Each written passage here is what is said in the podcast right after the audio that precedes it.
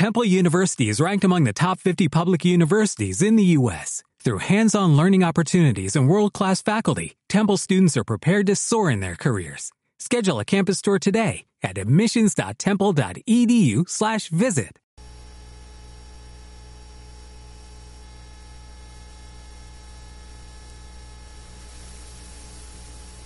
El tema de hoy es la metodología, los métodos de cómo acercar a la Shekhinah, la presencia divina a nosotros.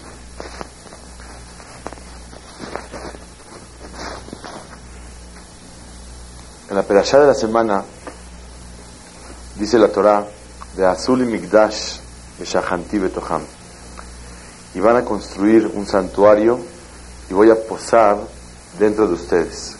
Beshahanti Betoham. Voy a estar con ustedes la presencia divina que es la Shekhinah de Hashem. ¿Qué quiere decir Shekhinah? Shekhinah tiene dos explicaciones. Shekhinah es sentir la presencia divina, que sentimos Hashem.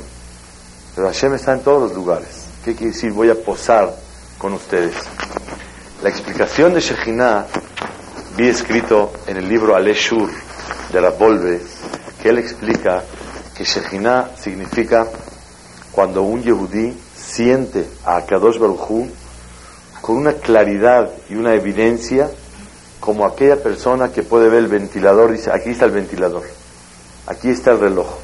Yo veo y siento a Kadosh Baruj Eso quiere decir tener Shekhinah con nosotros, la presencia divina.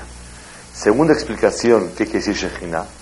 Shekhinah quiere decir cuando un Yehudí tiene una protección especial de Akadosh Baruj sobre él. Cuando una persona tiene Shekhinah, está protegido de cualquier situación, de cualquier problema, porque la Shekhinah está con él.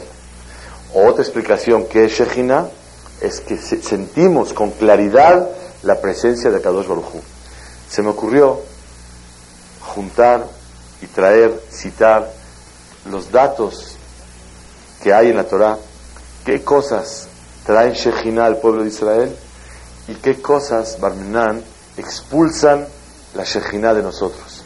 ¿Qué cosas hacen que un Yehudí pueda sentir a Kadosh Baruj y qué cosas hacen que Hazbe Shalom la Shekhinah se vaya? ¿Qué, ¿Cuáles son los medios para que un Yehudí sienta a Kadosh Baruj y esté protegido en forma especial? ¿Y cuáles son aquellas cosas que ocasionan que Hazbe Shalom la persona no sienta a Kadosh Baruj o que Boreolam no esté protegiendo en forma especial al Yehudí? Vamos a empezar uno por uno. Número uno. Está escrito en el Midrash, a Mesaper la Shonara, Mesaleket mi mata le mala. La persona que habla la Shonara está expulsando Barminan a la Shekhinah de abajo hacia arriba. Cada que un Yehudí habla mal de otro, en ese momento la Shekhinah se va de nosotros. Una persona quiere sentir a Hashem, cuando habla la Shonara, no lo puede sentir. Una persona quiere tener una protección especial de Akadosh Baruj sobre él, no puede hablar en contra de nadie. A tal grado que voy a decir dos oraciones muy fuertes. No vayan a pensar que son mías, porque yo no tengo facultad para decirlo. Lo estudiamos en el Hafetz Haim. Hafetz Haim escribe así cuando una persona habla la Shonara, Boreolam no quiere ayudar a la persona a salir de sus problemas. ¿Conocen un término tan drástico?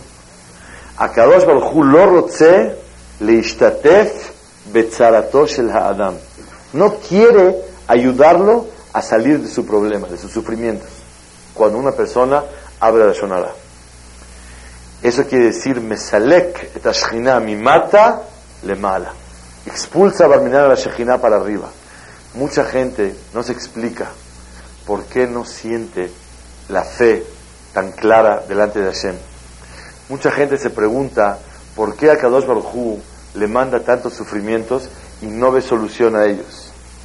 Uno de los secretos para que la persona pueda sentir Shekhinah, para que la persona pueda sentir la protección especial de Boreolam sobre él, es cuidar lo que la persona habla de los demás. Y a veces uno dice, no es que sea la Shonara, ¿eh? Pero, y empieza con todo su historia que quiere decir. Nosotros pensamos que con el hecho de introducir, no es por hablar mal, es que, y nos seguimos y hablamos de los demás. La persona que actúa de esa manera, me sale que mi mata le mala. Algo muy curioso.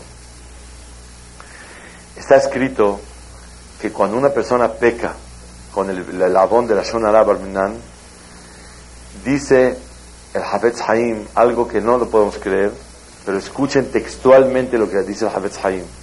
Cuando uno habla de la Shonara, Akadosh Baruchu son o odia a la persona. ¿A quién? Al que habló de la Shonara. ¿Ustedes conocen un término que diga Hashem odia a un Yehudi? Está escrito que la persona que habla la Shonara, Akadosh Baruchu odia a esa persona. ¿Y por qué lo odia? Porque cuando una persona habla la Shonara, habló mal de otro Yehudi. Al hablar mal, Hashem se molesta y crea una fricción entre Akadosh Baruchu y la persona que hablaron mal de él. Este señor robó, este señor mató, este señor engañó, este señor hizo cosas malas. Cuando tú hablas, lo estás acusando a esa persona. Y automáticamente crea fricción entre su papá y su hijo. Una persona llega y dice, Señor, le quiero notificar que su hijo robó, mató, hizo cosas, hizo e, X cosas. En ese momento, el padre tiene que tomar reacción y tiene que reaccionar y darle fuerte a ese hijo que habló de él. Entonces, el papá se siente triste que tú fuiste un motivo de causar fricción entre su hijo y su padre. Pero eso sí, ¿qué pasa si una persona lo habla con la intención de mejorar y perfeccionar y corregir? Mira, la verdad, te quiero decir que tú estás a tiempo, tú puedes solucionar, puedes corregir. Cuando una persona lo hace con esa intención y cumple las reglas de la Shonara, el papá no le duele. Mejor dicho, sí le duele, pero no está enojado. Le agradece a la persona que le vino a notificar, porque gracias a la noticia él pudo corregir cualquier error que había. Y estuvo a tiempo y gracias a él pudo solucionar el problema. Pero cuando Hazel Shalom no es por corregir, sino la persona tiene coraje y quiere desquitarse del otro y quiere descargar el enojo que tiene y viene y habla en contra de él, eso ocasiona fricción entre el papá y el hijo que hablaron. Por eso está escrito que cuando una persona habla Shonará, a Kadosh Baruj son o lo odia al que habló porque tú me ocasionaste que tenga fricción con mi hijo. Y eso no se vale. Por eso, dos cosas son muy graves. Una, Hashem odia al que habló. Dos, no lo quiere ayudar a salir de sus problemas. ¿Quién no tiene problemas en la vida? Todo el mundo tenemos. Si alguien quiere que Hashem lo ayude en sus problemas, ¿qué tiene que cuidar? La boca. Cuando una persona cuida su boca, mi Hafetz Haim, ¿Quién es la persona que quiere vida? Vida, mamás, vida. ¿Cómo decimos? El que no tiene esto en la vida no es vida. El que no tiene esto no es vida. El que tiene esto no es vida. ¿Quieres vida? Mi Hafetz Haim. Ohev Yamim Lirotov. El que quiere Olama Ba y Olama Ze necesita cuidar su boca. Entonces, la persona que no cuida su boca, eso ocasiona Mesaleket Shechina. Expulsa la Shechina de abajo hacia arriba le dice a Kadosh Barujú, vete de acá. ¿Saben por qué? Porque a Kadosh Barujú, él está en todos los lugares. Pero su Shejinah, ¿saben qué es Shejinah? Es cuando la presencia divina posa con nosotros. Tener Shejinah es sentir a Boreolam. Una persona que Hashem lo protege de problemas es porque tiene Shejinah. Una persona que tiene problemas es porque la Shejinah se fue de él. Una persona que no siente a Kadosh Baruj la emuná, clara y evidente, es porque no tiene Shejina con él. Una persona que siente la Shejina es porque la persona él tiene a Boreolam con él. El primer punto que atrae la Shejina y Barminan expulsa la Shejina, ¿cuál es? La Shonara. Punto número dos. El estudio de la Torah trae a la Shejina. Voy a traer el Midrash famoso. Dice el Midrash que Akadosh Baruj tiene una hija y esa hija muy, querida y muy valiosa y única es la Torah. Y el pueblo de Israel recibió esta hija como matrimonio, como esposa de él y el pueblo de Israel, nosotros somos los yernos, Hashem es el suegro y la hija es la Torah Kedoshah. Cuando una persona respeta la Torah, estudia la Torah, quiere la Torah, el suegro está feliz con él. Pero cuando Hashem Shalom, una persona no trata bien a la hija, conocen a alguien que llegue el yerno con su suegro y diga, a ver, a mí, ¿cómo está usted? Bien. Vamos a echar un taule, un café. Oye, ¿y mi hija? No, ella está loca, no quiero ni hablar con ella. Ni la traje yo a la casa. ¿Qué le dice el suegro? Vete de acá. ¿Tú qué haces acá? Tú y yo no tenemos nada que ver. El único enlace que hay entre tú y yo es mi hija. Si a mi hija no la respetas y no la quieres y no la tratas bien, tú y yo no tenemos nada que hablar. ¿Qué a mí? Nada, a mí nada. No hay a mí, no hay suegro, no hay querido. Hashem Baraj, dice el Midrash, que tiene una hija que es la Torah, y no nos dio al pueblo de Israel y dijo a Hashem así, dejarla, dejarla de solterona toda la vida, no puedo, la tengo que dejar casar. Yo desprenderme de ella, no puedo. Un favor te pido, yerno. Te voy a comprar una casa para que vivas con ella en México. Te voy a regalar otra para que vivas con ella en Cuernavaca. Te voy a comprar otra para que en San Pete vayan de vez en cuando. Te voy a comprar otra casa para que vayan a Miami. Y una en Jerusalén, Mirática. Qué suegro tan bueno, ¿no? Ok. Entonces, le dijo un favor. En todos los departamentos donde yo te voy a dar y las casas, quiero que me guardes un cuartito para que yo tenga libertad de venir cuando yo quiera. Así dijo Boreolam. De Azuli Mikdash, de Shahanti Betoham. Yo voy a posar con ustedes. Quiero que me dejen un cuarto para estar con cada uno de ustedes. Dijo Boreolam. ¿Quién es la, la, hija? La Torah Kedoshah. Sale que quién atrae a Kadosh Baruchu en un hogar? La hija. ¿Quién es la hija? La Torah. En un hogar donde hay Torah, tú traes a Boreolam contigo. ¿Tú quieres traer a Shejinah contigo? ¿A quién tienes que traer? A Shemit Baraj. Si tú traes a Shemit Baraj contigo, ya lo hiciste, ya hiciste todo. ¿Por qué? Porque lograste que Hashem te proteja, sientes tú a cerca de ti. ¿Cómo puedes hacer para traer a Boreolam contigo? Por medio del Limuda Torah. Sale que cuando un Yehudí tiene Limuda Torah con él, en un hogar donde se estudia Torah, no nada más se practica, sino se estudia Torah, el hombre estudia Torah, la mujer ve las alajot que le conciernen, irá y musar.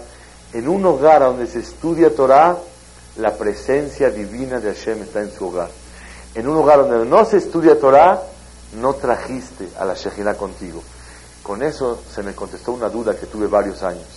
Está escrito que la persona que habla de Shonara, ¿cuál es su teshuva? Pedir perdón a la persona, pedirle perdón a Hashem, pero hay otra cosa. ¿Cuál es el tikkun, el arreglo de haber hablado la Shonara? ¿Cuál es? Estudiar Torah. La persona que habló la Shonara, ¿qué dirían ustedes? Hablar la Shonara todo, hablar bien de las personas. No. La Shonara, ¿cuál es su, su su arreglo de la Shonara? ¿Cuál es?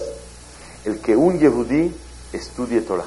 Así trae Rabbenu Yonah en Sharet Teshuvah. Y la pregunta es, ¿qué tiene que ver la Shonara con estudiar Torah? Pensé en una ocasión que la Shonara es el habla cuando una persona se expresa lo más feo y lo más bajo y lo más doloroso para Kadosh Baruj ¿Cuál es la Teshuvah? ¿Cuál es la manera de hablar más querida para Boreolam de un Yehudí? Palabras de Torah. Cuando la persona habla de Shonara, él expresó algo lo más bajo, lo más alto que hay en el pueblo de Israel, que es palabras de Torah. Por eso la curación y el tikkun, el arreglo de haber hablado de Shonara, ¿cuál es? Estudiar Torah. Pero según este Midrash, tenemos otra explicación. ¿Qué hace la Shonara? Expulsa a quién? A la Shejina. ¿Qué hace la Torah?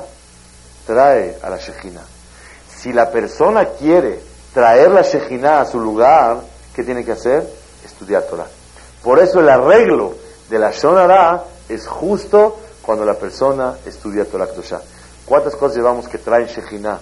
Y Barminan pueden quitar la Shejina? Dos. La primera, la Shonara. La segunda, Limuda Torah. Vamos por la tercera. En una ocasión, Hafez Haim escribió una carta muy fuerte y dando a entender y explicar ¿Por qué, Shalom, hay muchos sufrimientos en el pueblo de Israel? ¿Por qué hay pobreza? ¿Por qué, Barminan, hay muchos huérfanos, viudas? ¿Por qué, Barminan, tantas enfermedades? ¿Por qué tanta pobreza en el pueblo de Israel? ¿Por qué tantas desgracias? Problemas de la A a la Z, cosas que ni nos imaginamos existen en el pueblo de Israel. ¿Por qué tanto? Escribió Hafetz Haim que esto se debe a una cosa muy especial. ¿Saben qué es? La falta de santidad de Kedushah en el pueblo de Israel. Y trajo el pasuk de Hayá Mahaneja Kadosh y habrá en tu campamento santidad Velo Yerae Beja Ervad Davar no va a haber ningún tipo de desviación y de descubrimiento de cosas íntimas de la persona, se refiere a todo lo que es tzniut, el cuidado de una mujer y del hombre también. Veshav me ajareja. Y a Kadosh Baruj se va a voltear y no va a querer estar contigo. En el único lugar donde la Torah Kedoshah advierte que a Kadosh Baruj se va a voltear y no va a estar junto al pueblo de Israel, ¿En qué momento Boreolam Kaviahol, si se pudiera decir de esa manera, baja la guardia del pueblo de Israel? Y Nelo Yanum Ishan Shomer Israel. Boreolam nunca puede dormir y puede descansar de cuidar al pueblo de Israel.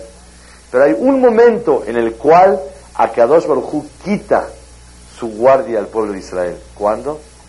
Cuando hay falta de tzniut en el pueblo de Israel cuando una mujer se descubre lo que no tiene que descubrir, cuando una mujer tiene todo tapado, pero Hazbe Shalom atrae a los hombres con su manera de vestir, con su manera de hablar, con su manera de caminar, con su manera de actuar, eso es falta de tzniut. Vehaya mahaneja kadosh, cuando tu campamento esté sano y puro como Hashem quiere. Y no va a haber ningún descubrimiento de arayot, de desviación sexual, de sexo, de, llamar la atención una mujer a un hombre de cualquier índole, de cualquier forma, en la manera de vestirse, en la manera de hablar, en la manera de, platicar, en la manera de reírse con hombres, en la manera de conducirse, en la manera de caminar y sus zapatos hacen ruido en esas cosas, de Shav Meajareja, a Kadosh Baruchu, Kaviahol se voltea y no quiere proteger al pueblo de Israel. ¿Oyeron qué grave es? Cuentan que una vez Hafetz Haim ya era viejito y de repente, en la primera vez, entró una señora a dejarles unos vasos y la segunda vez volvió a entrar la señora que iba a recoger algo así y Haim pegó, dijo, ¿qué acaso somos ángeles, somos Bnei Adam, somos personas.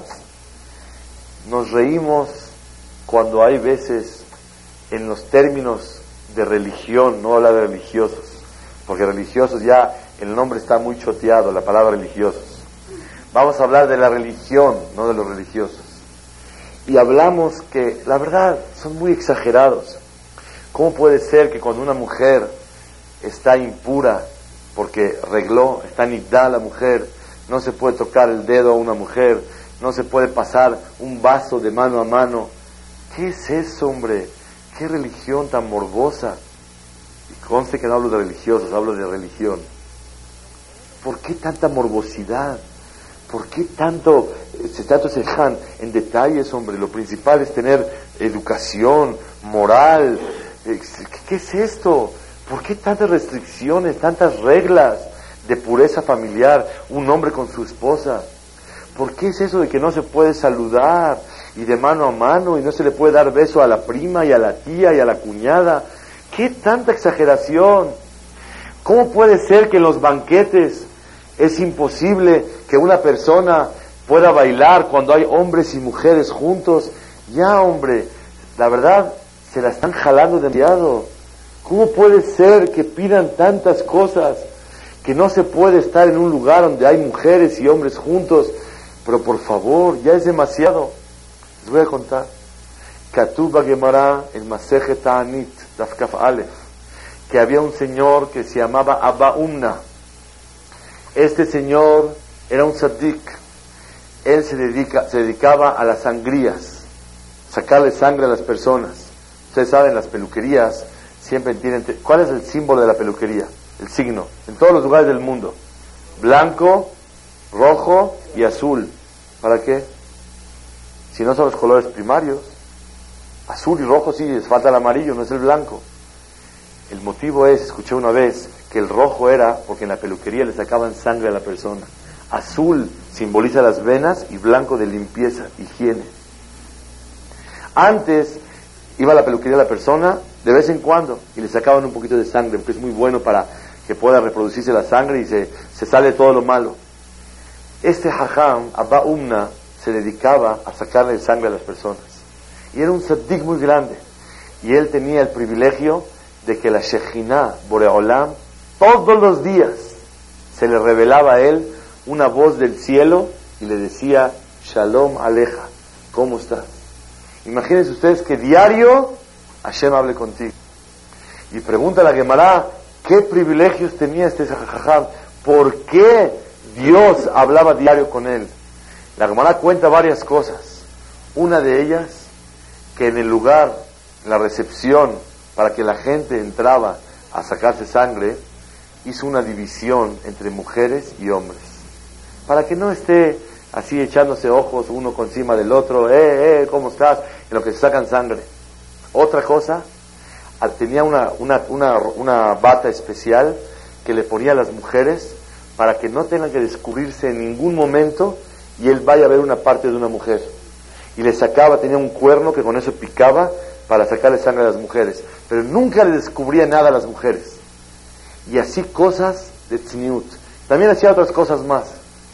Que decía ahí que él tenía una cajita donde todo el mundo entraba después de sacar la sangre y pasaba y pagaba. Ahorita los doctores apenas va saliendo, luego luego suena. Dile que son 600 pesos. Dile que son 800 pesos. ¿Cuánto es, señorita? Un segundito. Tin, tin, tin, tin. Son mil pesos. Y él ya le va diciendo como que segundo como se parece a Arija. Cada quien según como puede. Entonces, él que hacía, puso una cupa y que cada una cajita que cada quien pase a pagar. Pero tenía que dar la vuelta y el pobre, si no tenía, no pasa nada. Él de antemano sabía que si alguien no puede, que no pagara. Y así varios actos benevolentes y de santidad.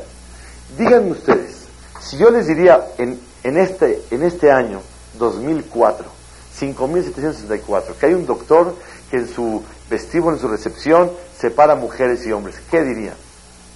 fanático, cerrado, tapado, morboso, exagerado, la verdad, ilógico. Estoy de acuerdo. Pero si alguien es una persona, se pregunta por qué la Torah quiere que no haya unión, ni relación, ni convivio entre hombres y mujeres que no son de su familia, no son sus hijas, su familia, su mamá, su esposa, la, gente más acercada, es porque la santidad del pueblo de Israel viene cuando hay Kedushah, santidad, pureza y tzniut. Recato. ¿Qué es la, la famosa palabra recato? Recato es cuando una mujer y un hombre pasa desapercibido, no llama la atención, en nada. Una persona se puede tapar desde aquí a lo talibán, desde aquí hasta abajo. Y si llama la atención, no cumplió con las reglas del tzniut.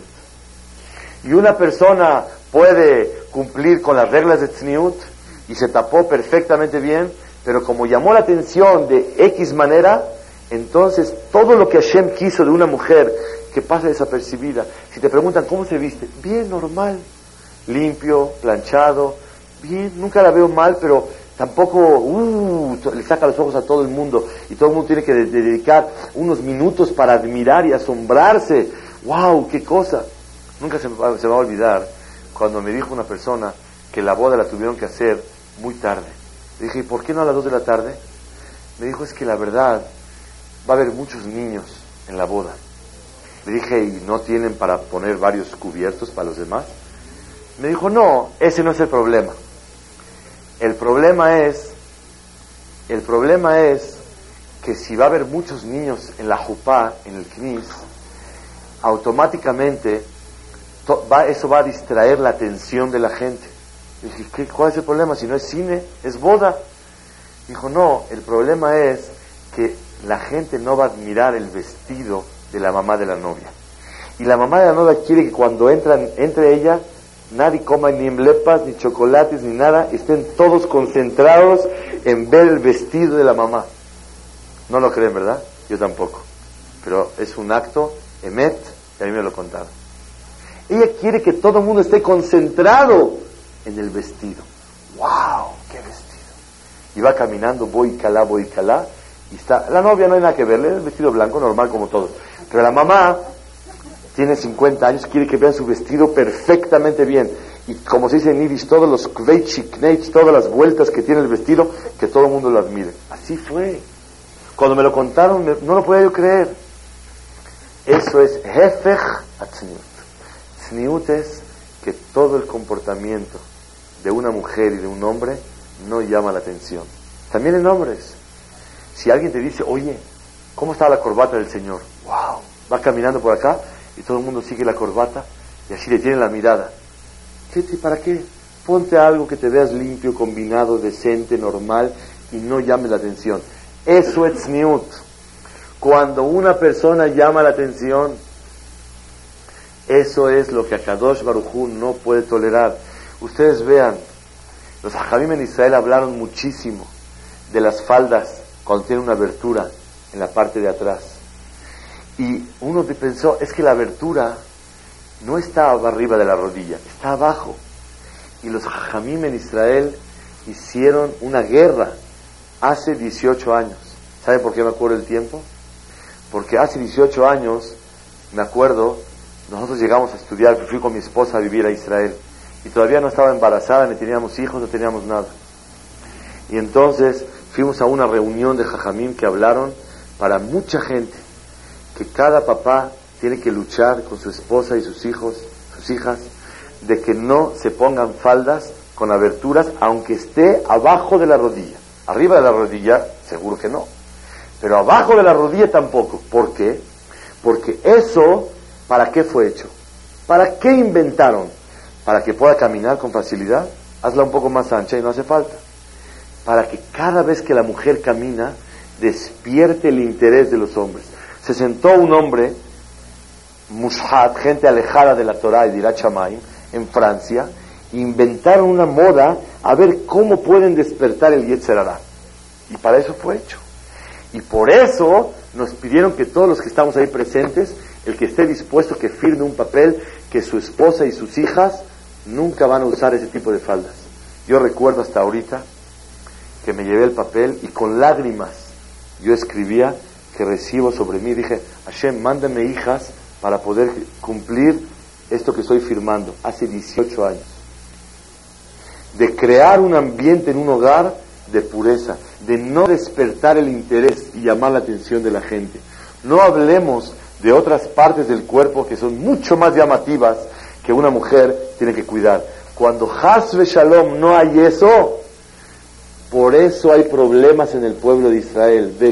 Me ajareja, porque la Shejinah, la presencia divina de Hashem se va. ¿Pero por qué se va? Porque Hashem no aguanta y no tolera si una persona come taref, la Shejina está con él.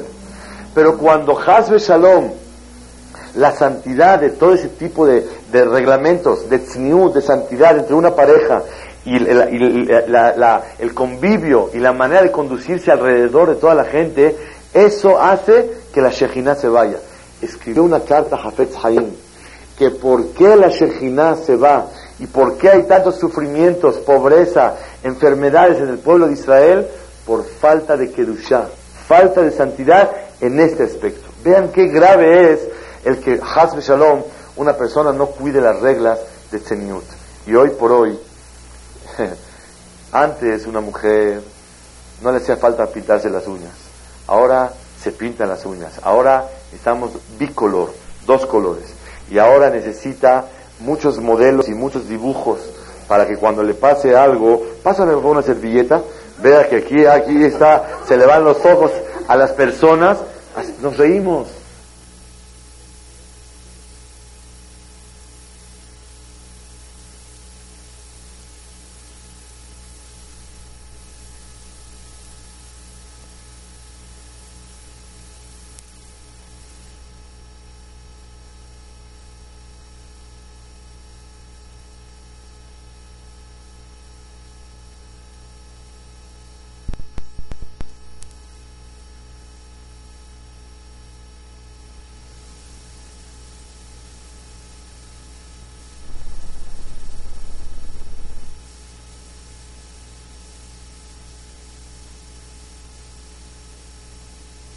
Yo no, una vez no sabía que existía. Estaba yo en Estados Unidos y la cajera me estaba dando dólares y hasta me desconcentré. Vi unas uñas más grandes que mi dedo y tenían blanco, verde, todos los colores en una uña. ¿Qué es esto? Esto no es para verse bien. Esto es para shigonot, locuras. Todo el mundo tiene que estar bien vestido y bien arreglado y bien planchado y todo normal. Pero ¿para qué tienes que hacer llamar la atención? Hay cosas más todavía graves. ¿Saben cuál? Ahorita ya hay modas que tiene que ser que cuando una mujer se va a pintar los labios, tiene que poner tres, cuatro colores diferentes, tono uno y otro tono y otro. Si te quieres ver normal, ¿para qué tantos tonos tienes que poner? Es porque es la moda. ¿Y sabes para qué se hizo la moda? Para llamar la atención. Y es exactamente al revés de lo que Kadosh Baruj quiere. Hashem quiere que una persona llame la atención, ¿saben dónde? En su casa. A su marido, claro que sí. ¿Quieren oír algo pele? Las mujeres trajeron a Bet Mikdash, al Mishkan, marot atzoveot, unos espejos, y los usaron para Bet Mikdash. ¿Saben para qué sirven esos espejos? Para que una mujer se arreglara muy bonita, muy guapa para su esposo. Si una mujer para su marido, exclusivamente para su marido y dentro de su hogar, se arregla y quiere llamar la atención a su marido, es una mujer tzadeket, es una mujer santa. Porque para su marido, claro que lo tiene que hacer, pero cuando le hace afuera, no es para su marido.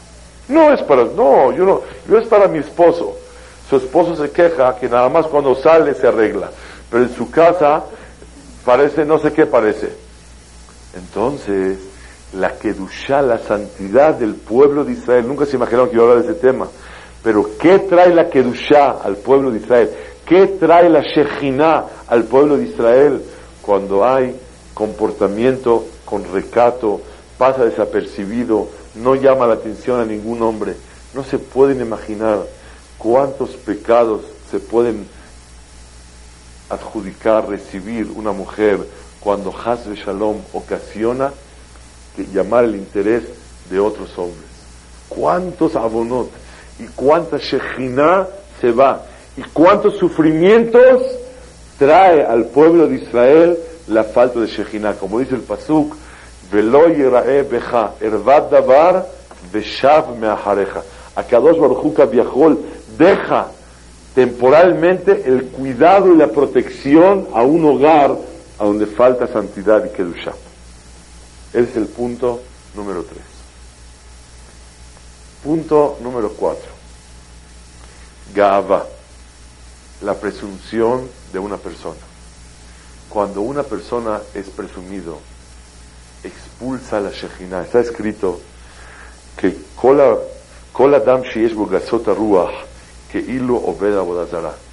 La persona que es presumido está haciendo idolatría. La Shekhinah, cuando una persona presume, me yalelet, llora y dice, En bahu yeholim ladur baolam o él o yo, dice Akadosh Baruj Más todavía, ¿dónde posa la Shejina? Sobre los humildes. Como dice el Pasuk, Eshkon ve'etaka ushfal ruach. Boreolam posa cuando hay gente humilde. ¿Por qué el, presumido expulsa la Shejina? ¿Y por qué el humilde trae la Shejina con él? Escuchen bien. ¿Qué es ser presumido? Presumido es cuando una persona se cree superior a los demás. Una persona que le dicen, oye, ¿tienes en tu cuenta 100 mil dólares? No, ¿cómo crees? Mani, Mahayay, yo no tengo nada. ¿Eso se llama humildad? No, es un mentiroso. Porque sí los tiene. ¿Qué es ser humilde? ¿Y qué no es ser presumido? Que a pesar que tiene el dinero, no por eso se siente superior a los demás. Y los ve para arriba, para abajo, y se siente que todo el mundo tiene que respetarlo y que todo el mundo tiene que darle su lugar y a todos los ve de menos. Pobrecito, él no lo tiene, yo sí lo tengo. Eso es presunción. Cuando Hashem le da a la persona sabiduría y se cree superior, tú eres inteligente, no, ¿cómo crees? Yo soy un torpe. Eso no es humildad. Humildad es aquella persona que reconoce sus virtudes, sus características, sus cualidades, pero aunque las reconoce que las tiene, no por eso se siente superior a los demás. Oye, ¿tú eres guapo o feo? No, horrible, ¿qué quieres que te diga? Uh, todo el mundo que me voltea a ver, no. ¿Por qué tienes que pensar así? Tú sabes quién eres, pero no por eso te sientes superior a los demás. Oye, tú haces mitzvot. No, todo el día hago averot, no hago nada. Eso no es humildad. Humildad es el que reconoce sus virtudes, pero no por eso se siente superior a los demás. Uno de los, de los síntomas más evidentes para comprobar si alguien tiene presunción o no, ¿saben cómo es? Si es tolerante con los demás, si una persona respeta a los demás, si una persona cuando tiene algún problema lo sabe aceptar con humildad y se doblega a Kadosh Baruj ¿Qué es presunción? Presunción es el que se siente dueño de todas sus virtudes y características. ¿Qué es humildad? El que todo lo atribuye a Kadosh Baruj Voy a dar un ejemplo. Alguien que le pide a su vecino, oye, fíjate que comprometí a mi hija antier y los consuegros van a venir a comer a mi casa. No tengo un buen juego de cubiertos, préstame uno así que tenga doradito con plateado, así bien bonito, para que los consuegros, así, para que se animen y que todo esté bien. Ok. Le presta un juego de cubiertos precioso, vale mucho dinero, y lo pone en la mesa. Y de repente llegan los consuegros, Fadalú, por favor, sírvanse. Y de repente baja la vecina, dueña de los cubiertos, y toca la puerta y le dice, perdón, ¿no me pueden prestar un jitomate? Le pide la vecina. Claro, con mucho gusto. Pásale, por favor, saluda a mis consuegros. Y entra la vecina, está el dueño de los cubiertos que pidió el jitomate, entra a saludar a los consuegros y está escuchando cómo le dice el esposo de la señora, es un honor ponerles a ustedes esos cubiertos. La verdad que ustedes lo merecen todo es lo mínimo que podemos haber hecho por ustedes.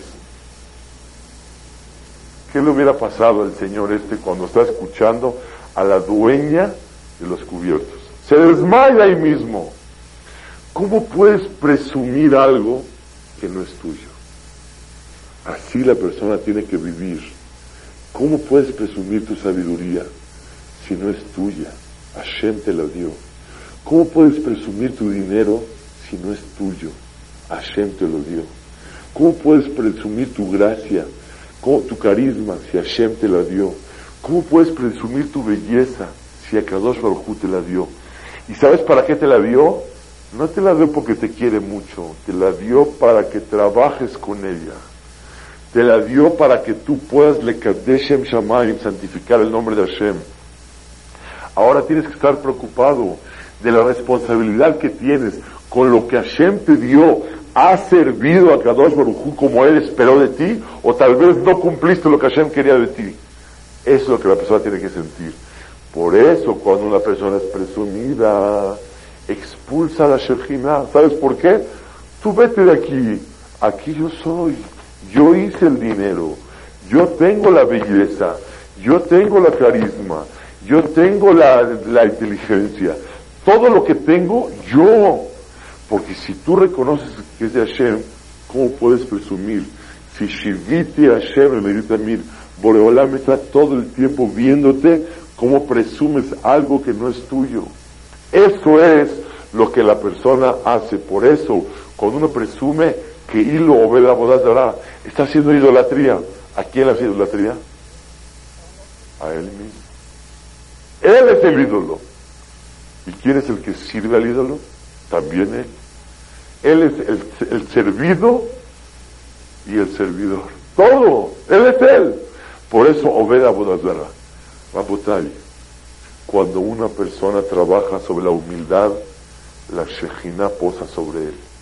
Porque Akadosh Baruch es con Shfal Ruach. ¿Sobre quién Borobalam posa? Sobre alguien que atribuye todos sus éxitos a Kadosh Baruch Hu. Shalom nunca siente que es lo que Borobalam le mandó, él lo hizo, sino reconoce que Hashem se lo mandó. Cuando una persona vive así, automáticamente no se cree sobre los demás, no se siente superior, respeta a todas las personas porque él sabe, le doy un ejemplo, dos trabajan en la empresa de Coca-Cola, a uno le dieron un camión, grande, grande, un tráiler, ¿cuánto vale un tráiler? No tengo idea, no sé, a lo mejor puede costar 100 mil dólares, un coche grandotote, no sé qué, para jalar refresco. Y al otro no le dieron coche y tiene que estar en peceros y va a vender Coca-Cola a todos los lugares.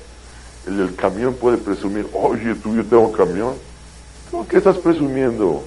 Vaya, trabaja de chofer, lleve las Coca-Colas de aquí para allá. ¿Usted qué está presumiendo?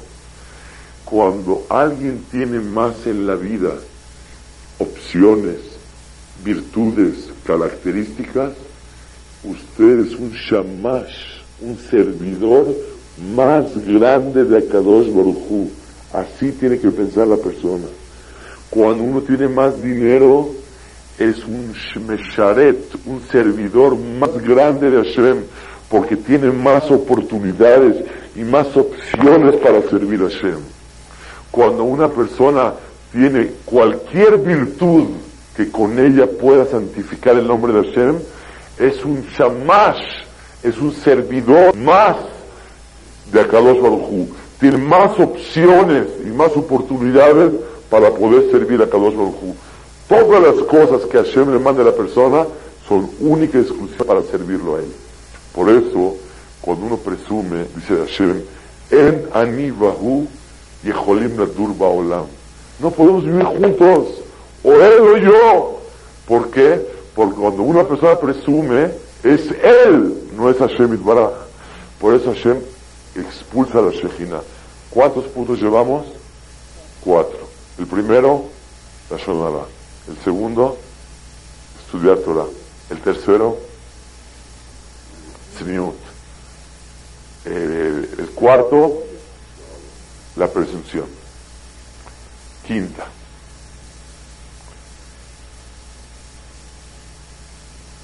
Dice Shulchan Aruch, en Eben Aezer Siman Aleph, la persona que no se ocupa en la mitzvah de Piribá de procrear, traer hijos al mundo,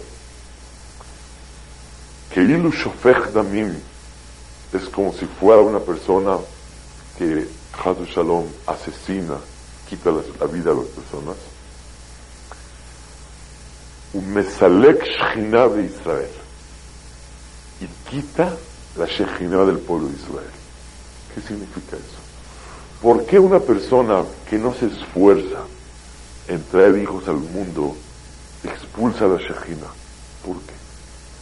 Porque cada persona trae Shejina al mundo.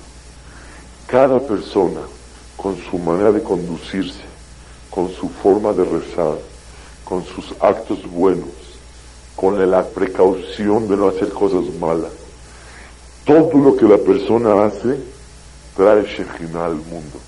Porque la manera de conducirse es un testimonio de la presencia de Kadosh Baruj Un Yehudí, cuando se comporta bien, hasta con un Goy, es Mekadeshem Shamayim, hace Kiddush Hashem. Y eso hace que atestigue y sea un testimonio que la Kadosh Baruj existe en el mundo. Cuenta el Midrash, Yerushalmi, Dice que una vez un árabe le vendió un burro a un jajam, se llamaba Shimon Meshatah. Y la verdad tenía, se le olvidó al árabe y encontraron los alumnos de él que tenía en, el cuello una, un brillante que con eso podía vivir él y todas sus yeshivot para todo, para siempre. Entonces le dijeron, jajam, según la halajá, nos podemos quedar con él. Cuando el goy se le olvida algo, tú quitarle al goy es azul. Hacerle trampa al goy no se puede. Cuando el boleto se venció y le cambias, le, pones el sticker este para cambiar la fecha, no se puede. Yo recuerdo cuando yo estaba soltero, íbamos a la yeshiva, se venció el boleto y me dijo, ay, señor, dale 50 dólares y te lo hace. No sabíamos si era permitido o prohibido. Una vez me dijo alguien, está prohibido. Fui con Rav Shlomo Zalman, oye el dijo, no libre Rosh Shivat Kol Torah. Dije, ajá, ¿se permite hacer esto? Dijo, a ningún precio. El Gesel. Cuando una persona engaña al seguro y el seguro le tiene que pagar y él lo organiza de tal manera para que le puedan pagar, es Gesel. Está robándole el seguro. Ay, pero los del seguro, de por sí roban. Dice, ladrón que roba ladrón, ¿qué dice el dicho? 100 años de perdón, pero tiene que pedir 100 años de perdón. ¿Sabe por qué? Porque no tienes derecho tú de robarle al ladrón. Si él roba el seguro, ¿tú por qué puedes robarle? Cuando una persona viola cualquier regla que una empresa instituyó, y tú crees y supones que así tiene que ser, es robar eso. Tú no puedes engañar a nadie. Cuando Has Shalom, una persona hace así, eso hace Hilul Hashem. Si tú robaste, es, es, pecado. Pero ¿qué pasa cuando a él se le olvidó? Sin querer, se le olvidó. Y te lo dio y te dio cambio de más. Según la Alajá, es Avedat Goy, el Goy se la, la perdió, te puedes quedar con él. Pero si el Goy se va a dar cuenta un día, es Hilul Hashem. Y hacer profanar el nombre de Hashem es peor que robar. Y si no se va a dar cuenta nunca, te puedes quedar con él. Pero si quieres hacer Kiddush Hashem, al contrario, regrésalo, hazlo. A mí me pasó hace unos días, hace dos días tuve que fui al banco, porque me depositaban en mi cuenta seis mil pesos, no sabía ni quién. Dije, ¿de dónde es? Ahora al banco dije, perdón, ¿qué es esto? Dijo, déjame checarlo. Y estoy encima de ellos una semana. ¿Qué hay? ¿Seis mil pesos que hacen en mi cuenta? Nadie no me dice nada. De repente me a mi casa rápido. Nos equivocamos, depositamos seis mil pesos. Ok, mañana paso. No, ahorita tiene que venir. Le dije, señor, llevo una semana encima de ustedes. Hoy tuve un dije, sí, con mucho gusto. Fui al banco, les di un cheque, se equivocaron de seis mil pesos. Me dijo el Señor, oiga Señor, muchas gracias. Claro, así debe de ser.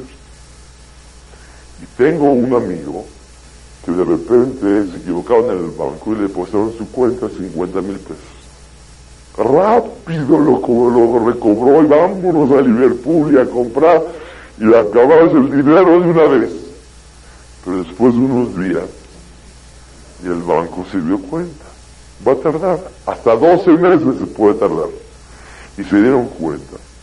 Y la verdad fue Helul Fue Helul ¿Cómo tomas? Estoy de acuerdo que en tu cuenta tengas 10 millones de pesos, pero 50 mil pesos son importantes también. Y si uno tiene una diferencia de saldo de 50 mil pesos, se da uno cuenta. ¿Qué pasó? No lo puedes tomar, porque es Helul Hashem. Ay, pero es que el Goy se equivocó. Sí, pero tú no puedes tomarlo, averigua y hazlo. es un regalo de Hashem, no es un regalo de Hashem, es una prueba de Hashem. Entonces, una ¿qué pasó? Cuenta el Midrash, que este jajam dijo, yo compré, jamor caniti, margalit no caniti. Yo compré burro, no compré yo el brillante, este la perla. La regresó, ¿qué le dijo el árabe? Baruch Eloque Shimon Ben Bendito el Dios del Shimon Ben. Oye, ¿qué tiene que ver aquí Dios? ¿Por qué me dijo, qué decencia, qué hombre, qué urbano? ¿Por qué me dijo así? Porque no hay decencia que le permita a la persona contenerse y dominarse esa cantidad. Si a una persona le depositaron su cuenta 10 millones de dólares por más decente que sea, vámonos, lo agarra, lo pone en efectivo, lo pone abajo de su cama y se mete a dormir y nadie que lo toque. Así es. Porque por más decente, si se la alajá permite, discúlpeme, ¿qué puedo hacer? Pero cuando una persona va a hacer Kiddush Hashem, él entendió que lo único que puede motivar a una persona a actuar de esa manera es Baruch Eloke Shimon Ben Kiddush Hashem. Por eso es lo que queremos hablar. Cuando una persona trae hijos al mundo, cada persona en cada momento de su vida puede traer Shekhinah al mundo. Y la persona que quiere una parejita y un perrito y unos pescaditos y un, eh, unos eh, pichoncitos y un eh, gatito y unos hamsters y unos así, y cada uno traer, está quitando Shekhinah del mundo. Porque cada persona trae Shekhinah. Sabe que un punto para traer Shekhinah al mundo, ¿cuál es? El procrear y traer hijos al mundo. Sí.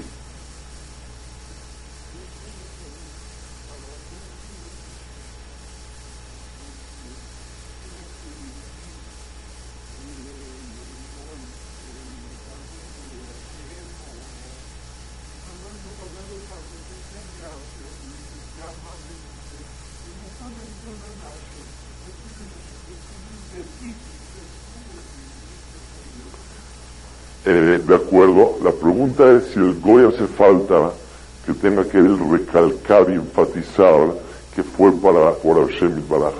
No hace falta. Sí, no hace falta. Una persona que se ve Yehudí, no hace falta que, que recalque, mira este judío, o mira este judío, no hace falta.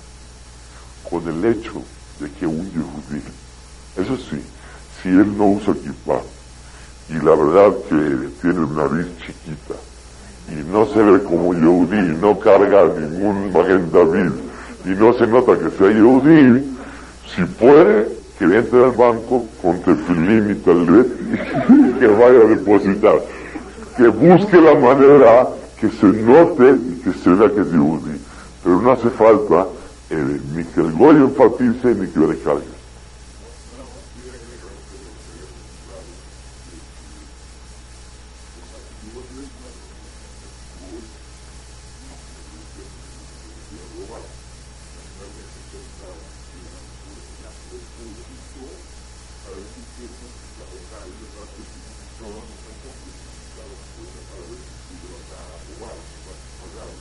Claro que sí. O sea, sí. Bueno, adelante.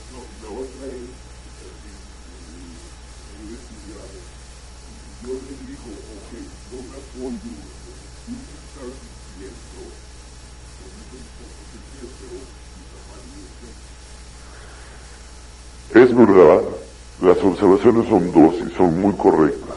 Número uno, eh, el mismo Goy quiere ver la fidelidad de un Yehudí y por eso hay que estar muy alerta. Y a pesar de que no le diga nada, él ya supo con quién está tratando. Es número uno. Número dos, una persona puede decir, yo me apoyo lo que tú dices, estoy de acuerdo. Pero muchas veces es válido y muchas veces no. Cuando hay una cuenta medio confusa, eso, apoyé en ti. Pero muchas veces, oye, ¿cómo te apoyaste en mí? Después de seis meses hacer balance y checa, ¿cómo te apoyaste en mí?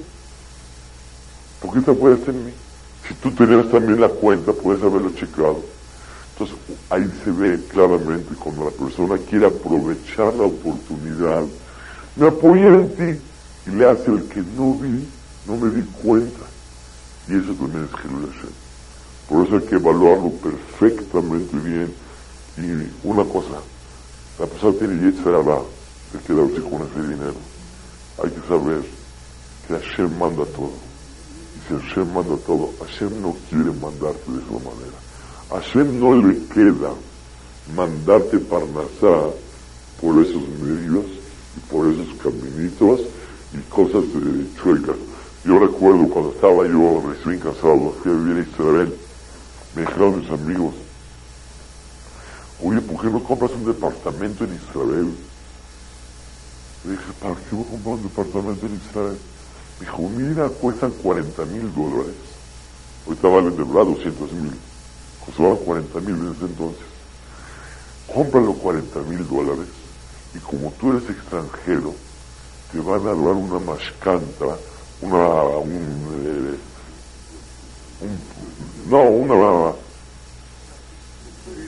una hipoteca, no, pero un medio te lo regalan, el dinero, te lo da el gobierno por ser Ole Hadash, te conviertes en israelí y te van a dar a ti como 39 mil dólares. Nada más pones mil y los pides prestados y la vas a rentar la casa a 250 dólares y se paga solita. ¿Cómo ves?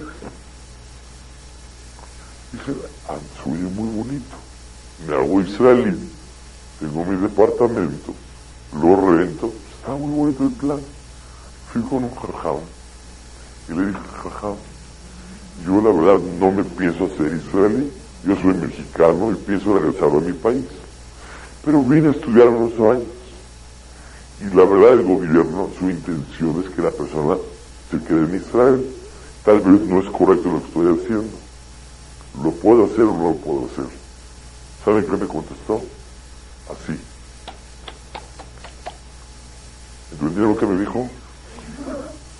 Le dije, ¿qué es esto? Él me quiso decir, así no se hace. En la vida así no se hace. No me habló nada. Sí me decía. Así con la mano, yo lo veía al jajá, y antes me vine de vuelta y dije, muchas gracias, con permiso. Y nunca lo hice. Me quiso a entender, hay cosas que en la vida no se hacen. No se hace. Camina derechito por la tangente, como Akadosh Baruch quiere. Y de todos de Hashem. Haz lo bueno y lo recto en los ojos de Hashem. ¿Para qué dicen los ojos de Hashem? Que diga, haz lo correcto y lo bueno. ¿Lo bueno y lo correcto es universal? No. Porque cada uno interpreta y explica lo bueno y lo correcto a su manera. Por eso dice el pasuk de Asita, Hayashar Beratov Beene Hashem en los ojos de Akadosh Baruj no en la óptica humana. ¿Cuántos puntos llevamos? Cinco. Vamos a traer la quinta, la sexta y última, pero eso no es motivo para traer Shekhinah, sino los cinco puntos que trajimos. Uno, la Shonora. Dos, estudiar Torah. Tres, Senirut.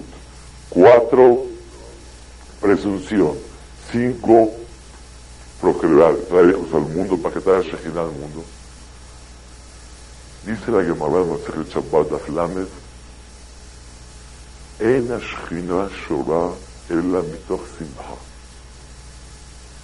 La persona no puede traer Shekhinah sobre sí mismo a menos que esté contento. El que quiere éxito en la vida puede estar dolido pero no triste. Puede estar, ay, pero no amargado. Le puede doler la situación, pero no deprimido. Cuando la persona está triste, tiene pocas probabilidades que a Kadosh Baruj esté con él la persona en cualquier situación, en cualquier momento, es difícil, pero no imposible. Cuando uno sale del pediatra y lo están, le lo inyectaron, o el doctor, ¡ay! Pero no le pateas al doctor. Los niños chiquitos sí lo patean. Y encima le dan su dulce y su paleta. Pero un doctor, conoces a alguien que esté grande y fue al doctor, le inyectaron y le dolió, le dio un trancazo al doctor? No. ¿Por qué no? ¿Porque le va, a, le va a cobrar más cara la consulta? No. Porque sabes que lo hice para tu bien. Nada más te duele. Oye, porque te había dolido, no es para que estés enojado, para que revientes. Ashkina Shora Ela Mitoch Simha. La Shekhinah posa en la persona cuando la persona está contenta. Y como dijimos una vez en el caso de la alegría, la alegría no es mitzvah. La tristeza no es pecado. Pero a donde lleva la alegría la persona, la mejor mitzvah no lo puede llevar. Y a donde lleva la tristeza la persona, el peor pecado no lo puede llevar. La tristeza es el arma para que la persona Barmenán caiga a niveles Hashem Y la alegría puede llevar el ánimo, puede llevar a la persona a hacer las mejores cosas de su vida. Pero ya me cuidé de la Shonara, ya estudio Torah, tengo mucho seniut, no tengo presunción, hago pida Biblia, hago Kiddush Hashem, pero estoy con much, estoy triste, estoy amargado, la Shejina no posa contigo. La persona tiene que estar contento. Pensé por qué. ¿Por qué hay que estar contento? Ya hablamos varios motivos por qué. Voy a decir uno el día de hoy. Porque a Kadosh Baruchu cuando no te pones contento es porque algo quieres y algo te falta. Y a Kadosh Baruchu quiere que entiendas que colma de Avid Rahamaná le tab Avid. Hashem quiere que estés contento. ¿Te duele? Sí. Lo deseas, también se vale. Pero no puedes estar triste. Porque Kadosh Baruj quiere que le tomes para bien todo lo que te manda y te deja de mandar. Hashem quiere que estés feliz en cualquier momento. ¿Qué es feliz? No que esté con la orquesta todo el día bailando. No se puede todo el día así. Pero sí la persona tranquilo, sereno, entendiendo que todo lo que está pasando es porque Hashem así quiere. Y como Hashem quiere, es papá. Y un papá nunca quiere mandarle algo malo a su hijo. Nunca. Y como Hashem nos quiere más que nosotros a nosotros mismos, Hashem todo lo que está mandando es para el bien y es lo correcto y lo adecuado. Cuando uno no está contento, está fallándole a esa a ese sentimiento de confianza en Hashem y Baraj. Y Borolam no quiere eso. ¿Quieres que yo esté contigo? Ya te cuidaste de la Shonara, ya te cuidaste de Torah, ya tienes Tzeniut, ya no presumes, traes hijos al mundo, traes mucha Shejina al mundo, pero si no estás contento, no puedo estar contigo. La alegría es un termómetro para poder evaluar si verdaderamente la persona vive con confianza y apoyo en Hashem Baraj. Es lo que Hashem quiere. En Ashkina Shora el Simha. La alegría es lo que provoca que la Shekhinah pueda bajar. Si uno está todo el tiempo contento, pero le faltan los demás requisitos, no puede tener Shekhinah. Pero cuando tiene requisitos, tiene Baruch Hashem toda la lista que hablamos el día de hoy, y aparte tiene alegría persona, el kli, el, el, medio para poder recibir Shekhinah de Boreolam cuando la persona está contento y animado.